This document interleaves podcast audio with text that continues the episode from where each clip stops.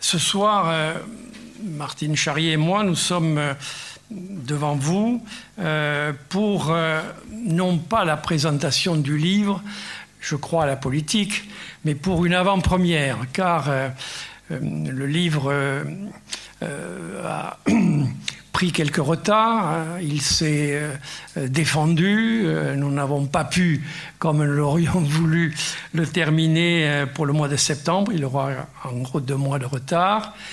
Il est écrit, la première version est faite, mais nous nous trouvons devant un problème et nous y travaillons. Donc, il fait à l'heure actuelle 700 pages. et que ce soit l'éditeur ou que ce soit toute personne à qui j'en parle, on me dit c'est trop, et c'est vrai que c'est trop. Donc nous sommes en train de, euh, de voir comment euh, rééquilibrer les choses, tout en utilisant d'ailleurs euh, notre site tenu par Pascal Ocante, qui est dans la salle, Balaïques, où très vraisemblablement nous mettrons deux ou trois chapitres pour alléger euh, le texte euh, publié euh, dans la collection des Balaïques. Voilà. Nous sommes donc devant vous. au départ, ce titre provoquant, nous l'assumons. et d'ailleurs, c'est tout l'objet du livre. Tout l'objet du livre, c'est de montrer que euh, on peut effectivement euh, faire un certain nombre de choses dans l'intérêt euh, des citoyens, de nos concitoyens.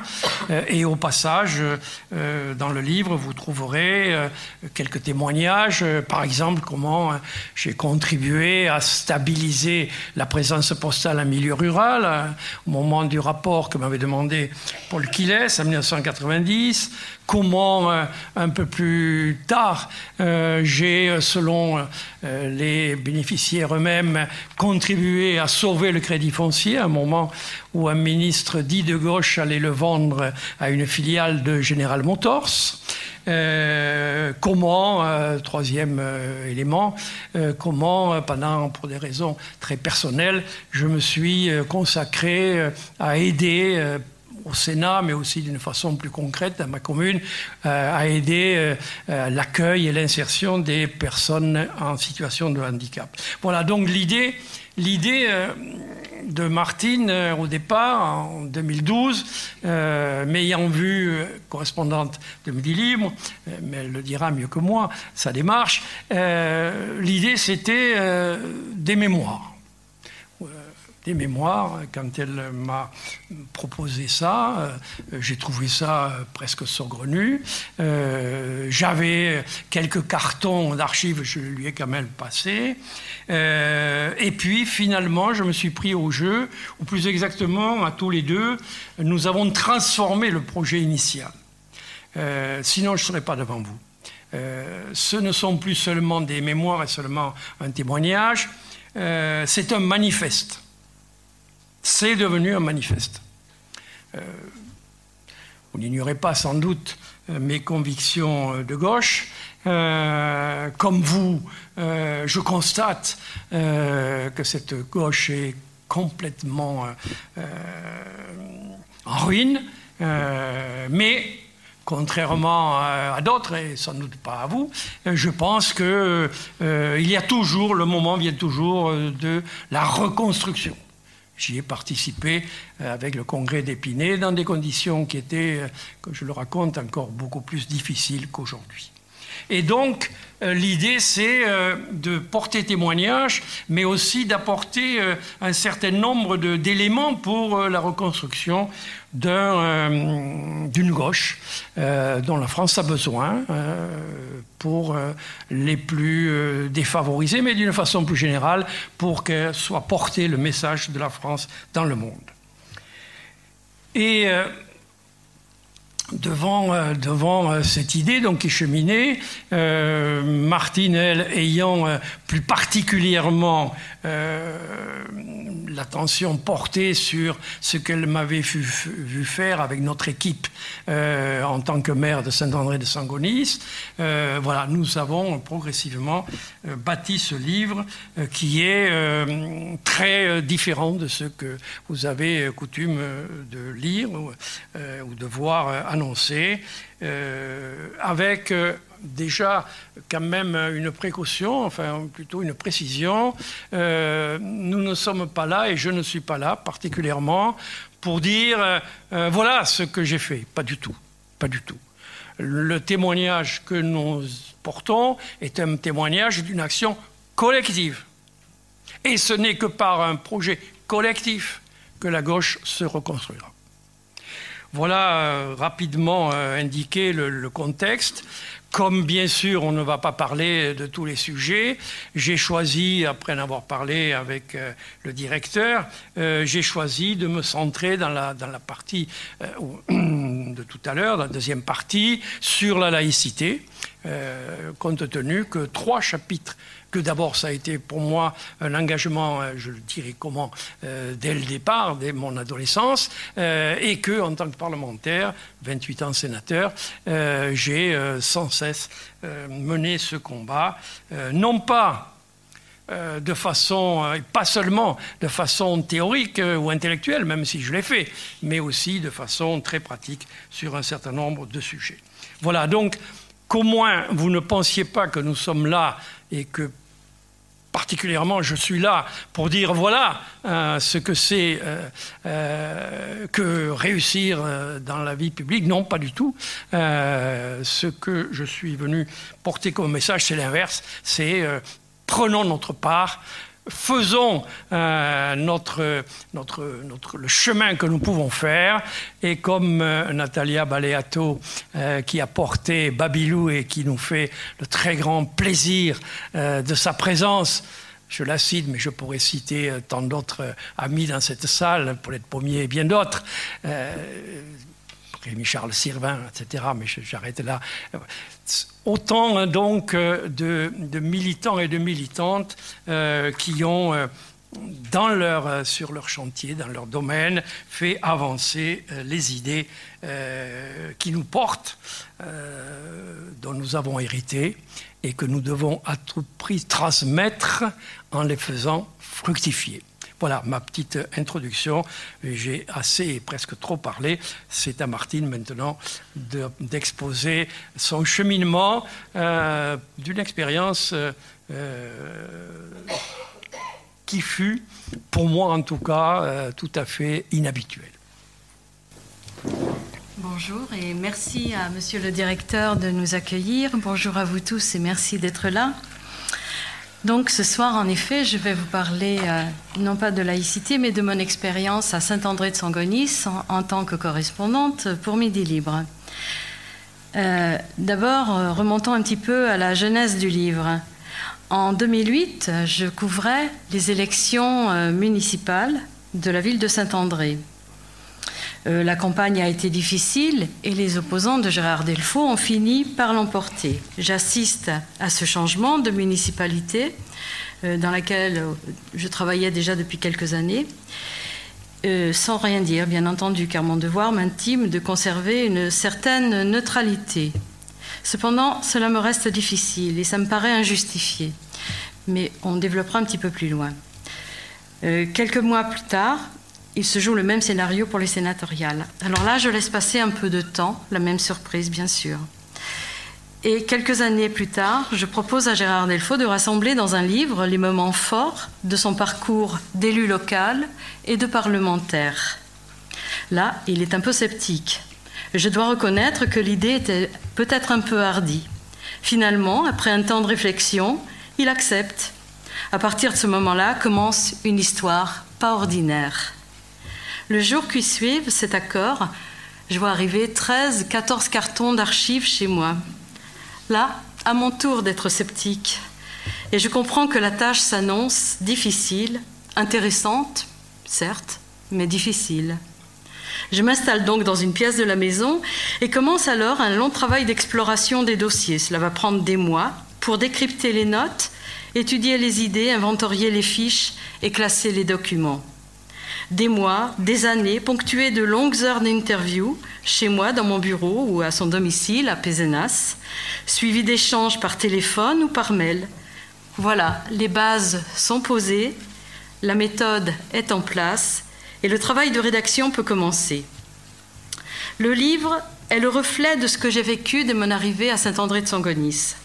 Ce que j'ai euh, constaté au fil des années, de la manière de travailler de toute une équipe autour de Gérard Delfaux et des événements dont j'ai été témoin et que je relayais pour le journal Midi Libre. Lorsque je suis arrivée, d'abord en 2004 sur la commune, Gérard Delfaux était maire et il a tenu à me présenter à toute son équipe municipale et à toutes les personnes qui travaillaient à la mairie. Le contact a été immédiat avec tout le monde. L'aménagement de mon temps de travail sur la commune se met peu à peu en place et en quelques semaines, je remarque une, organisation de la municipalité encore rare à l'époque. C'est la création de commissions. En effet, chaque conseiller municipal est également président d'une commission en rapport avec ses compétences. C'est l'urbanisme, la culture, l'environnement, les services techniques, le développement économique, les services sociaux, la bibliothèque, etc. J'en oublie certainement. Régulièrement, les membres de ces commissions se réunissent pour, débattre et adapter euh, des solutions. On parle de démocratie participative. Je remarque aussi que chaque conseiller entretient des liens étroits avec les associations de la ville. Voilà comment se déroule la vie municipale à Saint-André pendant que j'étais correspondante. Je vais vous parler maintenant de quelques événements et des réalisations.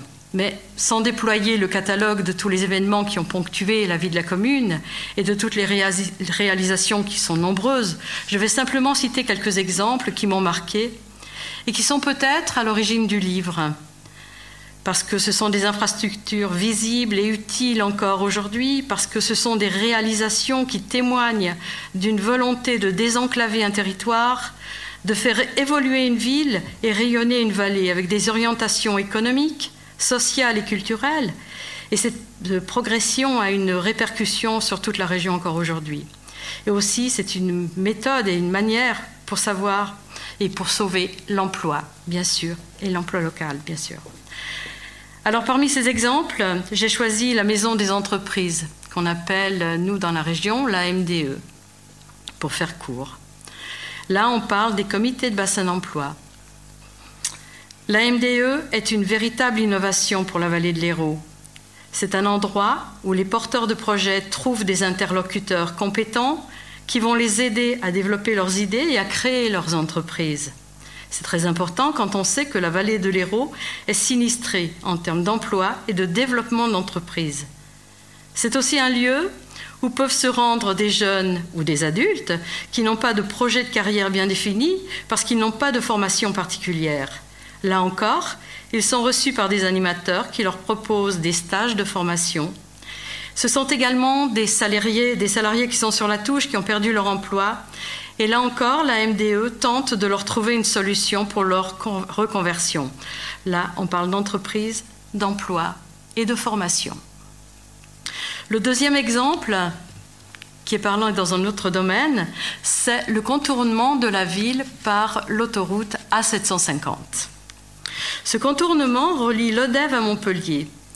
Et ce contournement, c'est le prolongement de l'autoroute A75 qui traverse la France et qui est destiné à désengorger la vallée du Rhône. La nationale 9 traverse de part en part la ville de Saint-André et c'est le seul itinéraire pour les habitants de Montpellier du littoral pour rejoindre le centre de la France. C'est le seul itinéraire qu'empruntent quotidiennement des myriades de camions chargés de denrées dangereuses. Ce sont des bouchons chaque fin de semaine et lors de chaque période de vacances. Plusieurs demandes de contournement sont adressées par le sénateur-maire aux différents ministres en place, sans suite. Plusieurs tracés sont proposés, mais là encore, rien n'aboutit. Entre-temps, le viaduc de Millau est achevé et un flux croissant de, véhicules arrive sur la vallée. Pour citer un exemple, il y a eu deux accidents graves dans la commune et ces deux accidents ont marqué euh, considérablement les habitants. Il y a eu plusieurs manifestations qui sont alors organisées. Je pense que Gérard Delfaux pourra alors euh, développer un petit peu plus. Et après des années de débats et de combats, parce qu'on peut dire ça ainsi, la situation se débloque. Et enfin, les premiers coups de pioche résonnent dans la vallée. La 750, c'est aussi l'échangeur avec la zone euh, artisanale et économique de la région, la Gary qui s'appelle, là où se trouve la MDE pépinière d'entreprise. Juste une petite histoire pour souligner un petit peu comment s'organisaient les gens de la ville à l'époque, quand euh, tous les camions passaient. Les groupes scolaires sont au nord de la commune et la plupart des enfants doivent traverser la nationale 9 pour aller à l'école. Alors les parents ont imaginé un système pour conduire leurs enfants, les plus jeunes, on parle, en toute sécurité. Ça s'appelait le pédibus. Et à tour de rôle, plusieurs parents passent dans les rues de la ville à l'heure du départ pour l'école. Les enfants sortent des maisons et revêtent un gilet fluorescent avant de s'agripper en quinconce sur une corde tenue à chaque extrémité par un parent. Ils sont environ 10-12 par corde. Deux autres parents sont présents pour encadrer. À l'arrivée de ce convoi exceptionnel et insolite qui s'apprête à traverser la Nationale 9, la police municipale bloque alors la circulation et permet aux enfants de traverser en toute sécurité. Il y avait plusieurs lignes de pédibus dans la ville. Cette ligne de pédibus, c'est aussi une démarche écologique. On ne le voyait pas forcément à, ce moment-là, mais aujourd'hui, ça ressort comme ça. Sur la commune de Saint-André, il y a eu d'autres réalisations de grande importance pour les habitants. Je pense au collège, à la crèche, à la maison de retraite, à l'agrandissement du complexe sportif Raymond Boisset, à la rénovation de la mairie, à la, création aussi d'une radio libre, RPH, et puis bien d'autres dossiers euh, dont Gérard Delfaux euh, s'est occupé. Il en parlait de la poste et de la sauvetage du crédit foncier, mais plus largement, bien sûr. Toujours sur la ville, il y a eu l'ensoleillade, L'Ensoleillade, la maison d'accueil spécialisée pour des jeunes et des moins jeunes lourdement handicapés. Le personnel et les handicapés ont vécu une période particulièrement insupportable, imposée par le directeur de l'époque, un curé tortionnaire. Une bien triste histoire qui s'est soldée par un décès. Il a fallu trouver alors les moyens pour en sortir. C'était pas facile. C'est une histoire qui a profondément marqué la ville.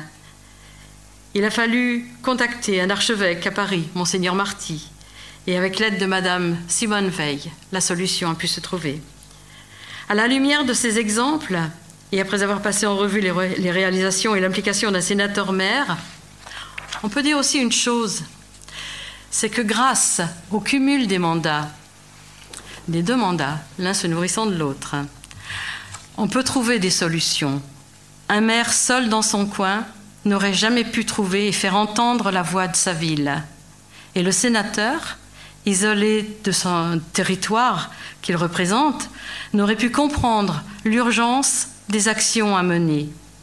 Donc, ah, c'est mon avis, et uniquement mon avis, un cumul limité des mandats peut aussi être une manière de sortir les territoires ruraux de l'impasse. Maintenant, plus légèrement, je vais terminer sur une note bucolique un endroit qui me tient particulièrement à cœur. Je vais vous parler d'un lieu qui m'a souvent inspiré. Il s'agit du théâtre de verdure situé près du complexe sportif. C'est un espace de repos avec des essences méditerranéennes. Et entre deux rendez-vous, j'allais me ressourcer au milieu de la verdure. J'observais alors les mouvements et je constatais que c'était l'endroit où toutes les générations se retrouvaient et se côtoyaient. J'assistais au premier pas d'un enfant, à l'apprentissage des premiers tours de vélo, alors de détente avant le dîner pour des retraités et un lieu calme où les étudiants pouvaient lire. Les frondaisons de cet espace de, verdure abritaient aussi les instants précieux de ces adolescents qui vivaient leurs premiers émois. Bref, un lieu paisible, un lieu de rencontre, un lieu intergénérationnel. La démarche de ce livre est de mettre en lumière une méthode de travail et une volonté d'aboutir. Et ma conclusion, je vais l'emprunter à l'encyclopédiste du XVIIIe siècle d'Alembert. Puisse la postérité nous aimer comme gens de bien, si elle ne nous estime pas comme gens de lettres. Je vous remercie.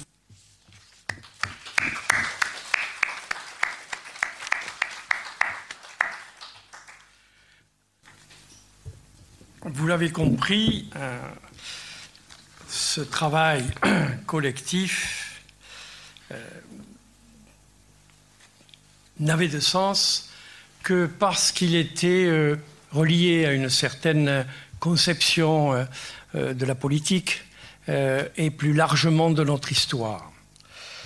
Et parmi les éléments, les axes de cet engagement, euh, il y avait et il y a toujours la laïcité.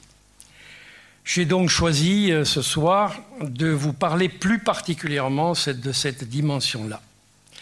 Et je vais le faire euh, de la même façon qu'on l'a commencé, c'est-à-dire en mêlant les éléments personnels et en même temps, bien sûr, en les reliant au combat que j'ai mené en tant que parlementaire, donc au plan national. Au niveau personnel, deux épisodes expliquent mon détachement de la religion et ma découverte de la laïcité avant même que je ne réfléchisse à ce que représente ce principe d'organisation sociale. Le premier, euh, que je vous livre, euh, qui fait sourire toujours, mais qui finalement euh, m'a beaucoup marqué. C'est un, incident, euh, un vendredi, dans l'établissement où ma mère, très croyante, m'avait placé, le petit séminaire, près de Montpellier. Donc un vendredi, je suis en classe de seconde, je suis un adolescent, euh, vous savez qu'à cet âge-là, on aime bien défier l'autorité. Euh, imaginez une immense salle avec euh, tous les éducateurs et tous les prêtres, notamment, mais aussi les laïcs tout autour. comme la nourriture n'est pas très bonne, nous avons nos réserves familiales. Un vendredi, je sors le saucisson, j'en découpe une tranche et je le fais passer dans la table. Sur les huit que nous étions, sans doute cinq ou six, eux aussi, mangent du saucisson. Je suis convoqué exactement dans la demi-heure qui suit par le supérieur, un homme euh, très grande autorité, une stature intellectuelle, euh, qui me dit euh, Vous êtes renvoyé pour 15 jours et on ne vous reprendra que si vous faites une lettre d'excuse. Je rentre chez moi, ma mère en pleurs, vous imaginez Pour elle, c'était une espèce d'effondrement. Mais je refuse de faire la lettre d'excuse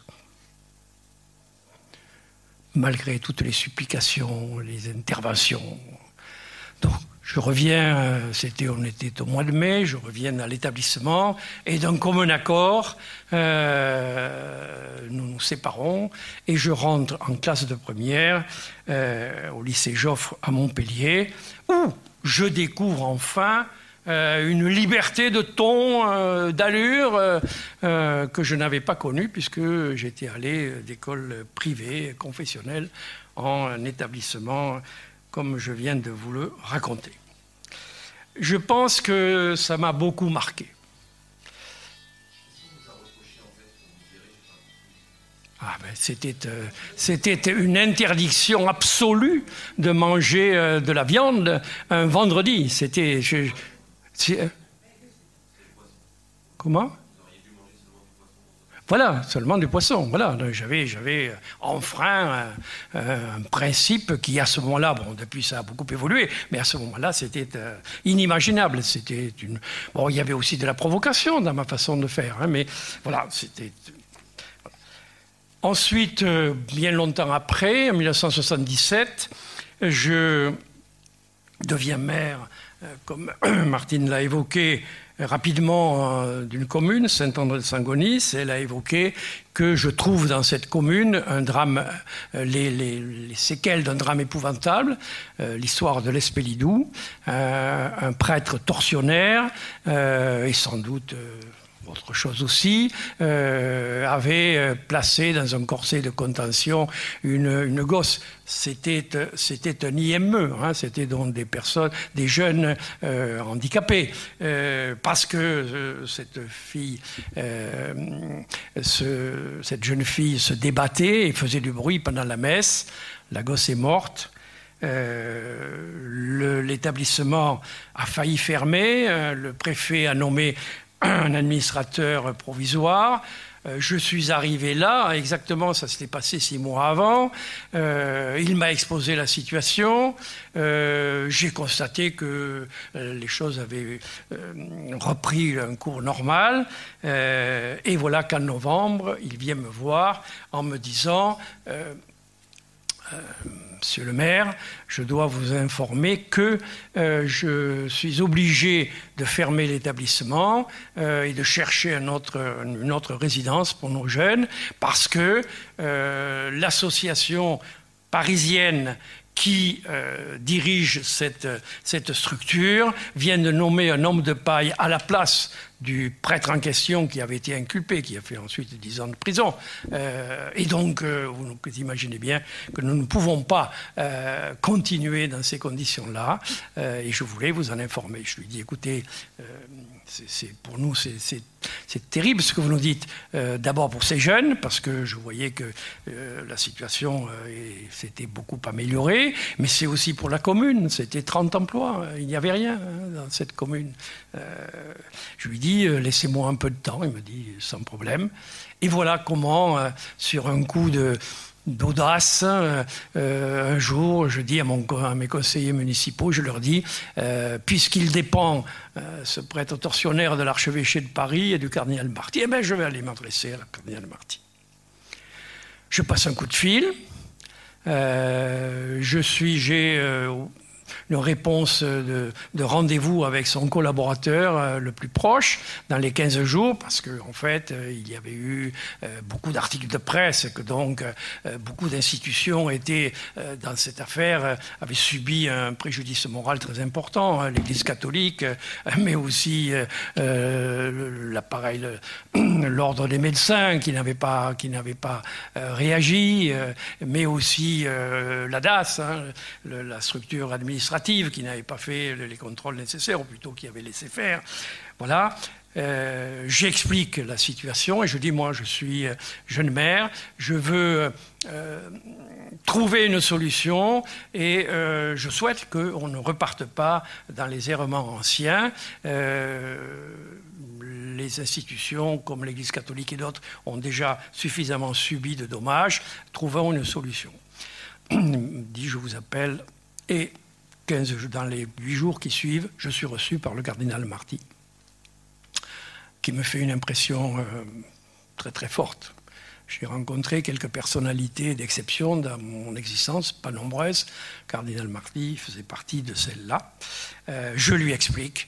Euh, il s'adresse aussitôt à Simone Veil, qui était, c'était 78, qui était ministre de la Santé, et dans les les 15 jours qui viennent, euh, on me dit que euh, la l'association en question euh, n'aura jamais plus d'agrément, mais qu'en contrepartie, euh, il faut que je dépose euh, des statuts à la préfecture pour prendre en charge cet établissement. Et voilà donc comment je prends en charge un IME. Ensuite, nous créons un CESAD pour les personnes plus lourdement handicapées adultes. Voilà comment je chemine dans, dans ce secteur où je me suis beaucoup impliqué jusqu'à ces derniers temps d'ailleurs. Mais euh, ces, deux événements et puis tout un cheminement, euh, avec le recul, je vois qu'ils euh, ont fait de moi, au fond, un athée paisible, mais, et en même temps, je ne dis pas mais, et en même temps, très respectueux des croyances sincères comme l'était ma mère. C'est-à-dire que, sans le savoir, je cheminais vers la laïcité telle que nous la concevons. et qui est, vous le savez, unique encore au monde, hein. et si difficilement hein, maintenu en France, malgré toutes les attaques, malgré toutes les dérives, et pourtant, et pourtant, c'est un élément fondamental de notre vivre ensemble que je qualifie aussitôt de républicain, pour que les choses soient bien comprises.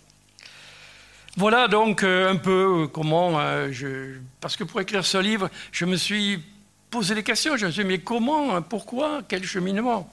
Voilà comment j'en suis venu euh, à, cette conception d'une laïcité, séparation qui me caractérise.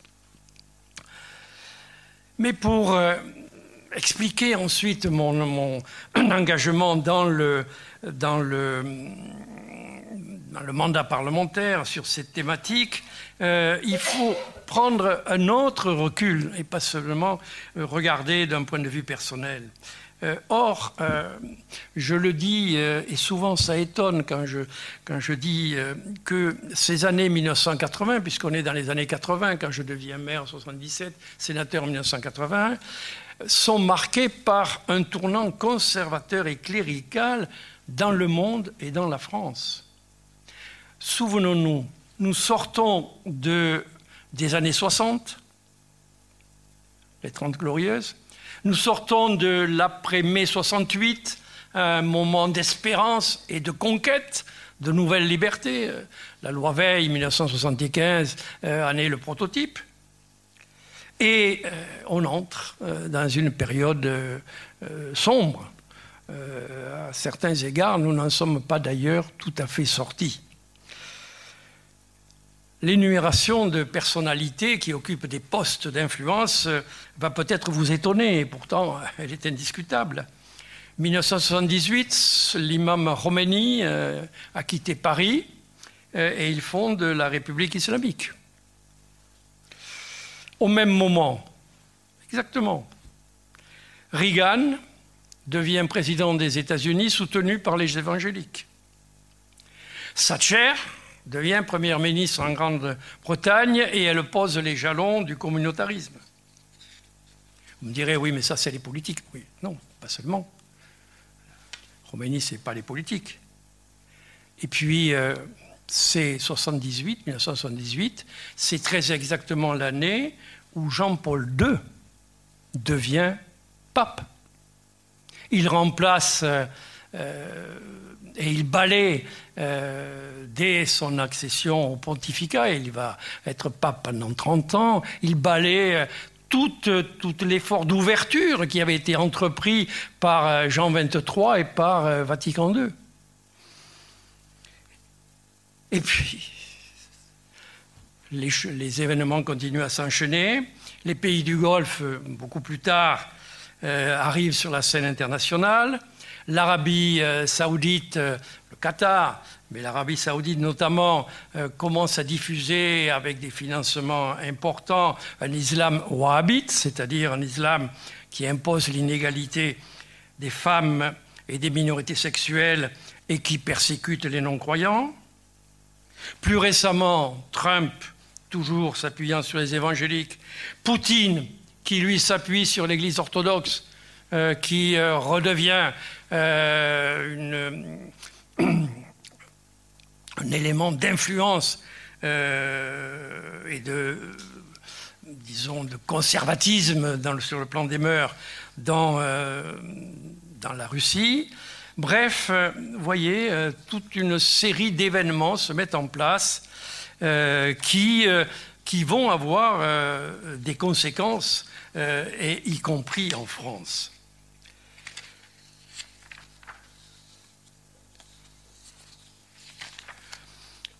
Je, n'ai pas, sous l'angle où, j'ai choisi de, traiter le sujet, je vais évidemment être très rapide parce que je veux qu'on ait le temps ensuite d'échanger.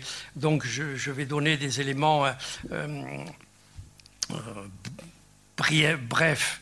Euh, mais c'est l'époque dont je parle, c'est le septennat giscardien et c'est le vote de la loi Germer en 1977 qui, en matière de financement et de statut, aligne la situation des euh, maîtres, euh, des,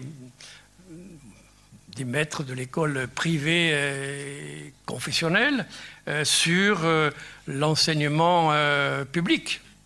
et, qui, de ce fait, euh, est en rupture totale avec ce qu'avait préconisé en son temps euh, Michel Debré en 1959. Puis arrive 1981. Euh, Alain Savary essaie de retrouver, de remettre, disons, de retrouver une cohérence au sein entre l'école publique et ses établissements privés. Vous vous souvenez comment il, il, perd, il perd complètement la partie. Euh, comment une manifestation euh, euh, très très très importante, très massive, oblige le président de la République à retirer le texte de loi, c'est en 83. donc, à nouveau, la pression de l'Église catholique se fait sur la société française. Et euh, depuis, les choses ont continué, mais il y a dans la salle euh, des personnes, des personnalités qui seraient beaucoup plus compétentes que moi pour en parler. Mais dans le même temps, euh, et c'est l'influence encore de ces pontificats Jean-Paul II et Benoît XVI, dans, le même temps, apparaissent sur le devant de la scène, euh, dans des manifestations, dans l'expression publique, apparaissent euh, les intégristes catholiques.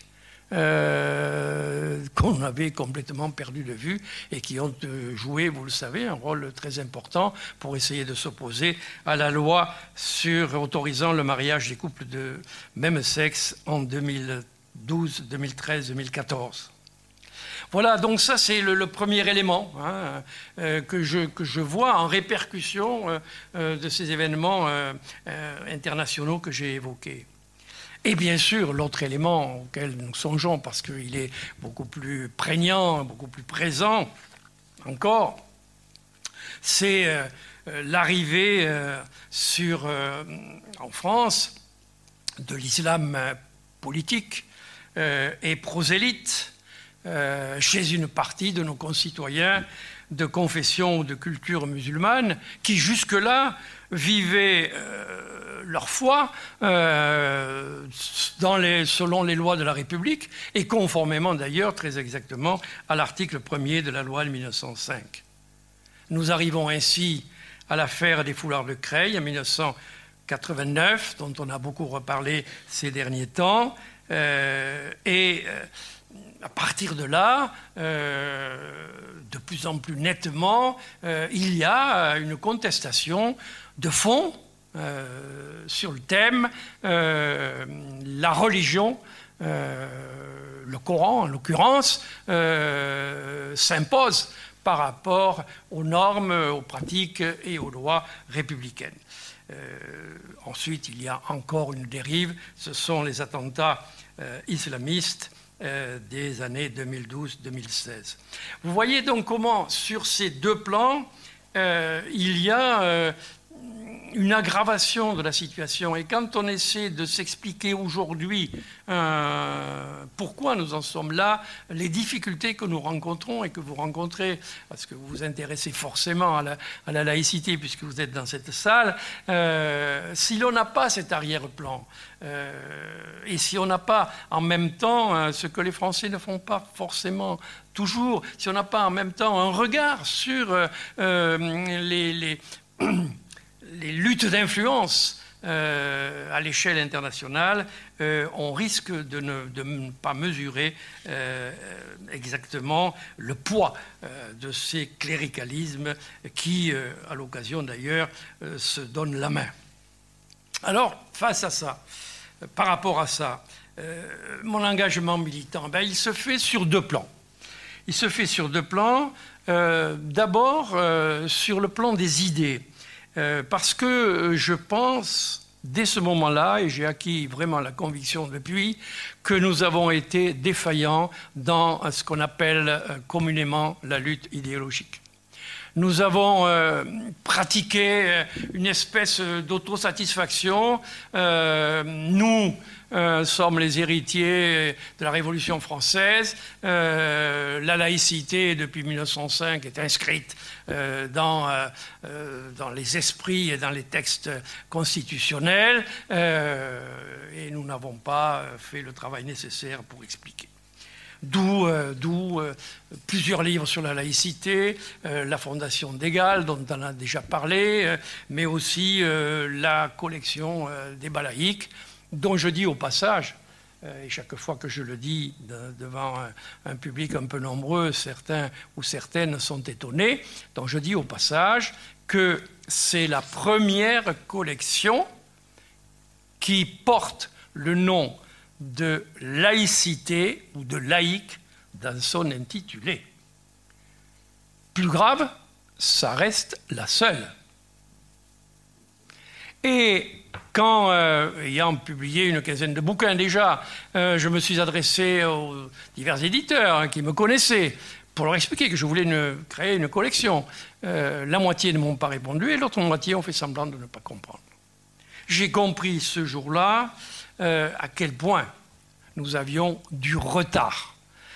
et donc, je me suis dit qu'il fallait que j'apprenne porte mes, faibles forces, mes forces en tout cas, euh, au combat que d'aucuns mènent euh, sur ce plan-là depuis, depuis, depuis des générations et des générations.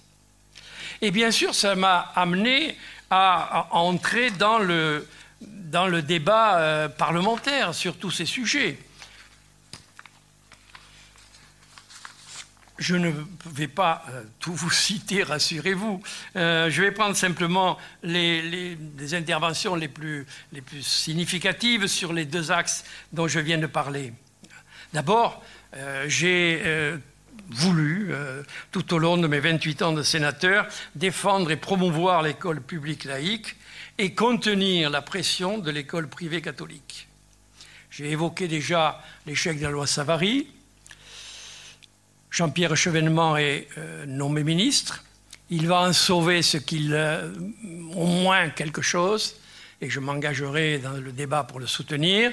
C'est lui qui fait voter cette chose qui pourtant aurait dû être évidente. Il fait voter un texte de loi, un article unique qui dit chaque commune en France ou euh, agglomération de communes, communauté de communes, doit avoir une école publique. C'était très exactement ce que disait l'alinéa 13 du préambule de la Constitution euh, de 1946 reprise euh, par euh, la Ve République, et pourtant il y avait. Il y a encore des communes, notamment, vous l'imaginez vers où, hein, quelle personne territoire, plutôt à l'ouest, il y a encore des communes où il y a une école privée confessionnelle euh, et pas d'école publique. Voilà. Mais il y a un texte de loi qui a permis quand même d'avancer et c'est sur lequel je me suis engagé. Deuxième euh, moment, celui-là, euh, au contraire, très, très, très, très, très dommageable, ce sont les accords dits langue cloupée. Jacques Lang, pour qui j'ai par ailleurs une estime sans borne, mais là, il est ministre de l'Éducation nationale euh, dans un moment où la gauche est très affaiblie, euh, et il signe un accord avec Monseigneur Cloupé euh, qui comporte deux caractéristiques. La première, qu'on oublie toujours, c'est qu'il reconnaît pour la première fois, et contrairement à l'article 1er, non, l'article 2 de la loi de 1905, il reconnaît en tant que tel l'institution catholique ce, qui ne, ce que, je vous le rappelle, euh, le général de Gaulle avait interdit de faire à Michel Debray. Et par ailleurs, euh, évidemment, euh, il conforte financièrement de façon considérable l'enseignement privé, ce qui bien sûr, euh, euh, accroît la disparité par, rapport à l'enseignement public. On y reviendra, si vous le souhaitez, tout à l'heure. Après, alors, là, je ne peux pas intervenir car c'est une décision du ministre sans aucune consultation du Parlement. Ce qui, quand même, quand on réfléchit, est énorme. Hein. voilà. Vient ensuite, alors la, la droite, c'est le gouvernement Balladur. La droite, évidemment, se dit qu'elle a ouvert un boulevard et ben, elle, entreprend de réviser la loi Fallou en 1993-94. C'est euh, François Bayrou qui porte euh, ce projet de loi gouvernemental. Euh, il s'agit de supprimer l'article 69 de la loi Fallou qui limite à 10% du montant du budget des établissements la part, la contribution que peuvent verser des communes. Vous imaginez bien que si on fait sauter euh, cette limite de 10%, alors c'est bon, euh, situation euh, totalement ingérable et totalement surtout inégalitaire et totalement dommageable du point de vue de nos idées laïques et républicaines. Je me bats, courant décembre au Sénat, et nous sommes quelques-uns, je le dis même, j'ai retrouvé ce, texte avec, euh, avec bonheur, et je dis, nous saisirons le Conseil constitutionnel. Le texte est voté, hein, le gouvernement Balladur à la majorité et au Sénat et à l'Assemblée. Nous saisissons, euh, effectivement, c'est les, les 60 du Sénat dont je fais partie, saisissons le Conseil constitutionnel. Il statue début janvier en éliminant, en cassant cet article de loi dans la foulée une immense euh, manifestation à laquelle sans doute bon nombre d'entre vous ont participé, euh, qui est finalement la revanche euh, par rapport à celle de 1983, l'échec ou 82, l'échec de la loi Savary. bref, nous échappons là à une aggravation qui aurait été totalement irréparable si, elle si euh, cela avait été euh, conclu. Mais j'ai laissé de côté euh, l'autre élément, parce que vous voyez qu'il y a toujours deux fronts hein, dans, ce, dans, cet affrontement. j'ai laissé de côté ce que j'ai appelé l'apparition du, de l'islam politique et prosélyte. or, on en a beaucoup reparlé ces derniers, ces derniers jours. Or, euh, à la rentrée euh, de 1989, euh, trois collégiennes à Creil entendent suivre les cours de l'école publique vêtues d'un foulard qu'on appelle dès ce moment-là islamique grand témoin, parce que ce n'est pas la première fois, euh, un ministre de l'Éducation nationale, ministre d'État, euh, Lionel Jospin, qui se défausse. Il se défausse.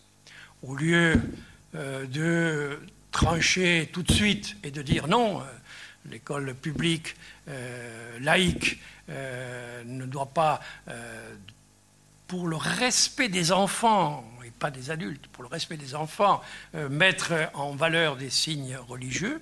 Euh, il ne tranche pas. Il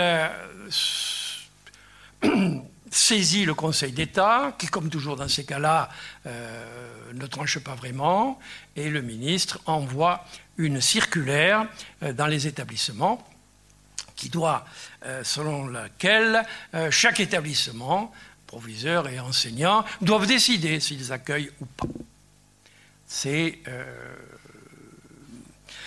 ces élèves euh, euh, vêtus de cette parure. À partir de cette époque-là, commence à chaque rentrée, se répètent des incidents de plus en plus violents, de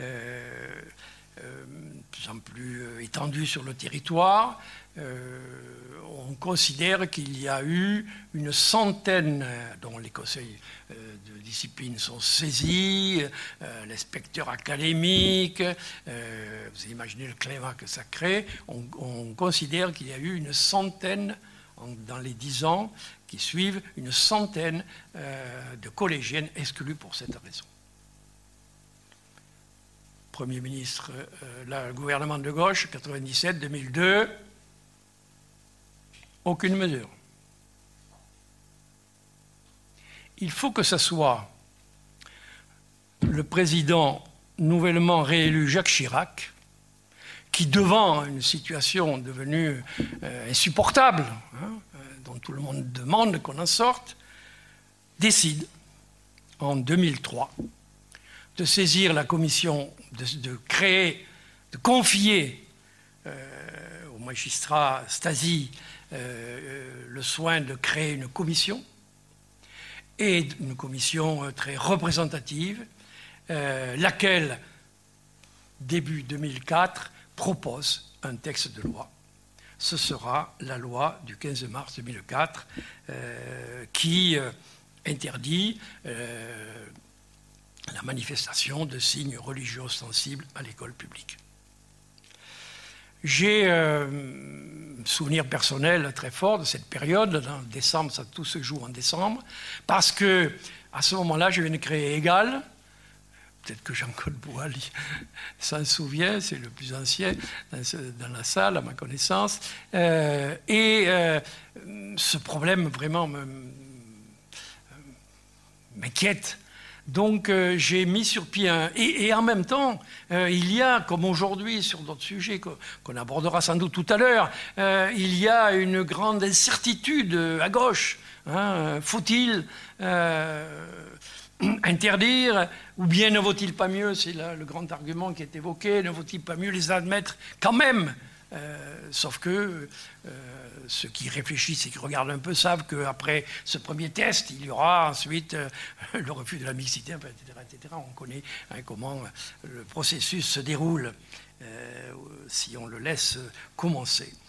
Et donc j'avais envisagé un colloque en, vraiment, en faisant, comme je fais toujours, en faisant la part des deux, des deux, des deux positions. Donc, je me souviens de Christiane Taubira, qui défendait avec fougue l'idée qu'il fallait accueillir quand même ces collégiennes, et je me souviens d'autres représentants du monde laïque qui, eux, expliquaient pourquoi il ne le fallait pas. J'écoute toute la journée, et le soir, mais vraiment, euh, je ne prends pas la parole. Et le soir, je dis, écoutez, j'ai bien réfléchi. Euh, je pense qu'il faut effectivement euh, qu'un texte de loi fasse cesser cette confusion et ramène la paix dans, les écoles, voilà. C'est le moment à un jour près, je crois que c'est le lendemain, où Jacques Chirac fait son intervention, mais évidemment, euh, euh, moi je n'aurais pas imaginé ça. Euh, c'est le moment où Jacques Chirac fait son intervention, très écouté, et annonce le texte de loi.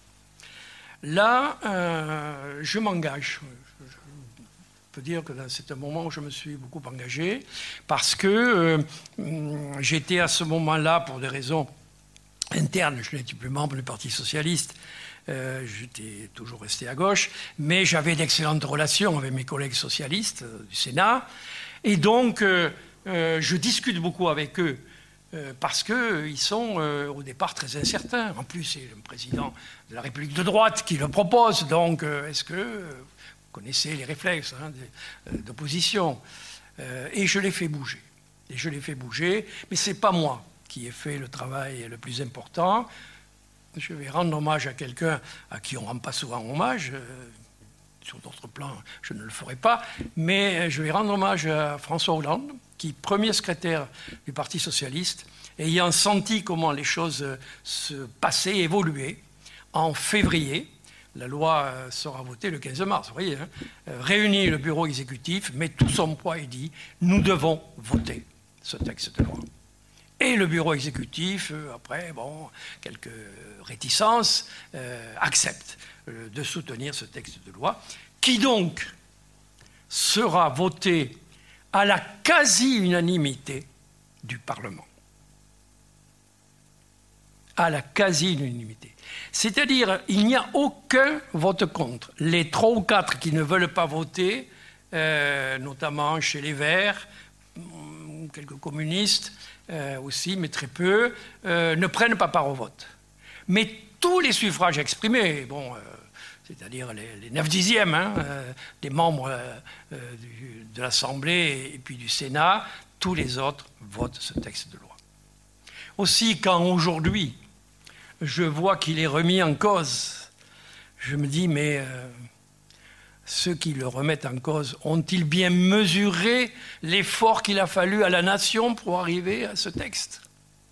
Et le danger, si euh, demain, euh, sur ce texte ou sur d'autres, il y a les, mêmes, les mêmes revirements ou les mêmes, les mêmes errements exactement. Voilà euh, deux, exemples de, mon, engagement.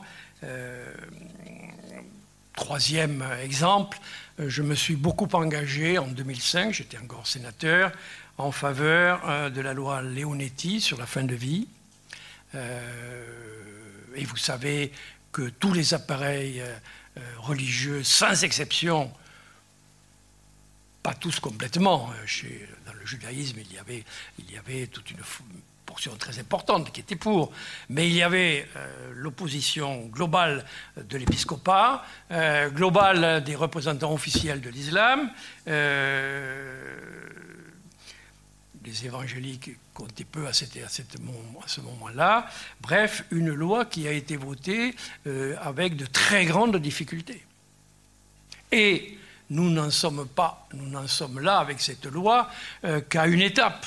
Euh, j'ai publié dans la collection un très beau livre euh, qui s'appelle L'après-midi sera courte, plaidoyer pour le droit à l'euthanasie, qui est, un texte d'une militante belge, Nadia Geertz, militante hein, vraiment, qui a vu mourir sa mère, qui a accompagné sa mère qui, euh, frappé d'un cancer euh, foudroyant, a décidé, puisqu'en Belgique c'est possible, a décidé de recourir euh, au droit à mourir, à une, forme d'euthanasie.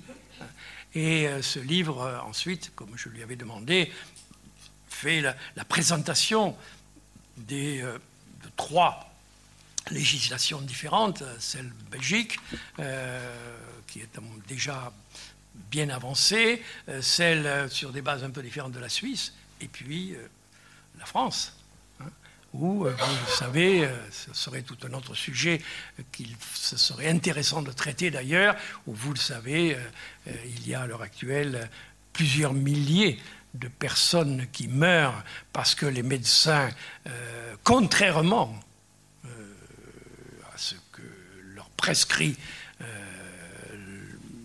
l'ordre des médecins, euh, au dernier moment, euh, euh, libère. Hein, voilà. Donc, c'est un texte. Alors, c'est un texte que j'ai soutenu avec beaucoup de, force parce, pour cette raison, mais aussi pour une autre raison, c'est parce qu'il montre ce que je ne cesse de dire depuis que j'ai commencé à travailler sur la laïcité. j'ai toujours dit, la laïcité, c'est fondamentalement la séparation. On va y revenir. Mais c'est plus que la séparation. C'est-à-dire, ce n'est pas seulement euh, l'organisation juridique et politique qui euh, crée euh, une, séparation hein, qui, détache la puissance publique de toute influence directe. Euh, d'un appareil religieux quel qu'il soit. La laïcité, euh, c'est euh, très, très précisément la loi Veil autorisant l'interruption volontaire de grossesse. Euh, puisque, comme vous le savez, euh, elle euh, Simone Veil a fait voter ce texte avec le soutien d'une partie de la droite, le soutien heureusement de la gauche, mais contre une campagne très dure à la limite même déshonorante pour ceux qui l'a mené, contre ce texte de loi et contre sa personne. Donc voilà, ce texte de loi, Léonetti, mais il y en aurait bien d'autres, hein, m'intéresse parce qu'il montre ce que je dis dans le bouquin La laïcité des filles du XXIe siècle, c'est que la, la, la laïcité c'est pas quelque chose de fini, c'est pas quelque chose d'achevé. Je le définis toujours en disant la laïcité, euh, c'est un processus euh, historique, de longue durée, multiforme, je viens de le montrer, et par nature inachevé. Et je termine euh, en disant d'ailleurs, par nature inachevé, y compris à l'intérieur de nous-mêmes car chacun de nous, à un moment donné, hésite. Aujourd'hui, le clivage sur. Enfin, le, choix euh, pour ou contre l'euthanasie est, un, bon bon d'essai. Et je comprends tout à fait ceux qui refusent euh, ce terme, euh, mais même et surtout la réalité. Donc voilà, c'est tout ça pour montrer que nous ne sommes pas en train de, raconter une histoire qui est passée. Nous sommes en train de raconter euh, une histoire qui se fait et que nous devons faire pour la transmettre euh, à nos enfants, euh, petits-enfants, et parce que il faut que la France continue à tenir son rôle dans le monde, ce, rôle qu'elle a euh, inauguré avec la révolution de 1789, euh, ou plus exactement, il faudrait remonter à la Renaissance, à Descartes, au siècle des Lumières, à la, Troisième République ensuite, à la loi de 1905, etc. Et j'en termine par là, manifeste politique, c'est-à-dire que avec ce livre, nous avons l'intention d'interpeller les dirigeants politiques de la droite républicaine et de la gauche pour leur dire Et alors, dans les échéances qui viennent, qu'allez-vous faire? Car s'il s'agissait simplement de raconter une histoire au passé, euh, euh, comme je l'ai dit déjà deux ou trois reprises, nous ne serions pas là devant vous, ça ne, ça ne vaudrait pas la peine. Alors, dans, dans ce combat hein, que nous avons entrepris, une toute petite lueur d'espoir, mais enfin, je vous la livre quand même. Euh, quand le livre a été assez, assez avancé, euh, et qu'on espérait finir d'ailleurs euh, pour, le début septembre, j'ai regardé un peu parmi les dirigeants politiques que je connaissais, plus ou moins que je connaissais, et j'ai proposé à Bernard Cazeneuve dont j'avais apprécié le comportement euh, en tant que ministre de l'Intérieur et en tant que ministre, euh, Premier ministre, j'ai proposé euh, d'écrire une préface. En lui disant, pour ne pas, pour ne pas le surprendre, que le thème fort, c'était la laïcité. Il a répondu positivement dans le mois qui a suivi. J'ai eu le texte dans les 15 jours qui ont suivi. Et donc, voilà, je me dis que c'est un signal. Euh, j'espère qu'il y en aura d'autres. En tout cas, euh, dans les euh, mois qui viennent, dans les années qui viennent, nous devons porter au premier plan cette idée que sans laïcité, il n'y a pas de paix civile en France. Et sans laïcité, il n'y a pas de capacité de la France à continuer à rayonner dans le monde. Je vous remercie.